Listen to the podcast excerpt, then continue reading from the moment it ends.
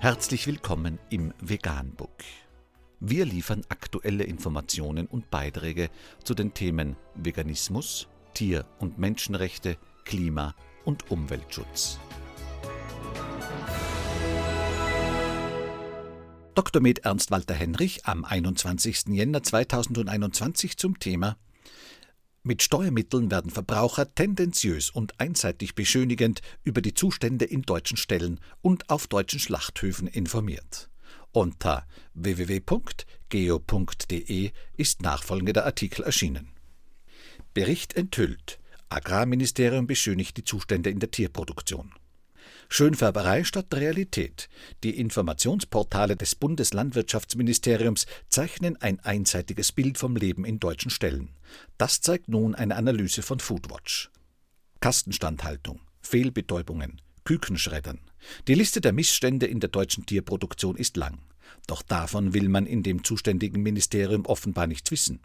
Eine Analyse der Verbraucherschutzorganisation Foodwatch zeigt nun, mit Steuermitteln werden Verbraucher tendenziös und einseitig beschönigend über die Zustände in deutschen Ställen und auf deutschen Schlachthöfen informiert für den Bericht nahmen die Experten die Informationsportale landwirtschaft.de und tierwohl-stärken.de unter die Lupe, die im Auftrag des Bundesministeriums und nach eigenen Angaben die Öffentlichkeit durch unabhängige und objektive Information über die Tierproduktion aufklären. Das Ergebnis? Die Missstände im Bereich der Tiergesundheit und beim allgemeinen Befinden der Tiere werden auf den Webseiten weder ausgewogen noch umfassend dargestellt, wie es in einer Pressemitteilung heißt. Die überwiegende Mehrzahl der tierschutzwidrigen Missstände werde dagegen ausgeblendet. Zum Thema Schweinehaltung etwa werde zwar erwähnt, dass klimatisierte Ställe ein hohes Maß an Hygiene gewährleisteten. An keiner Stelle findet sich dagegen der Hinweis, dass jedes Jahr 13 Millionen Schweine, rund ein Fünftel aller Tiere, die Mast nicht überleben.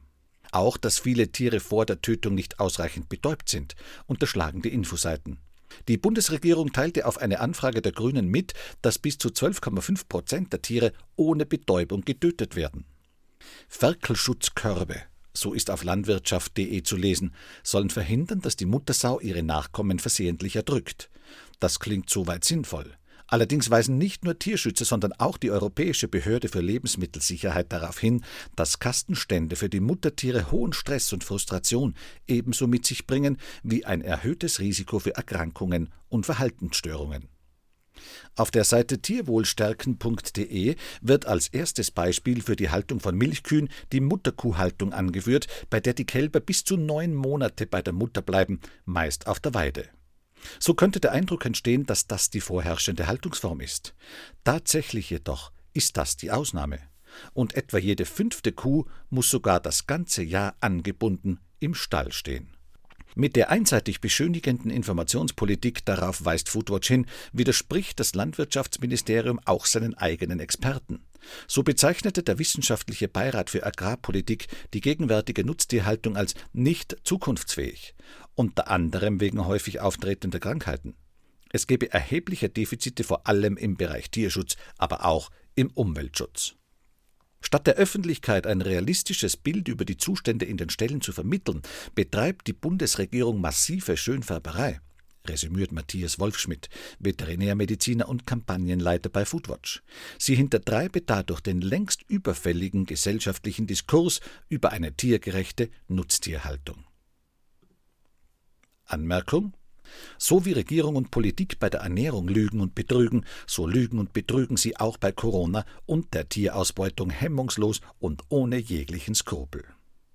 Niemand hat je bezweifelt, dass es um die Wahrheit in der Politik schlecht bestellt ist. Niemand hat je die Wahrhaftigkeit zu den politischen Tugenden gerechnet. Lügen scheint zum Handwerk nicht nur des Demagogen, sondern auch des Politikers und sogar des Staatsmannes zu gehören, sagt Hannah Arendt. Vegan, die gesündeste Ernährung und ihre Auswirkungen auf Klima und Umwelt, Tier- und Menschenrechte. Mehr unter www.provegan.info.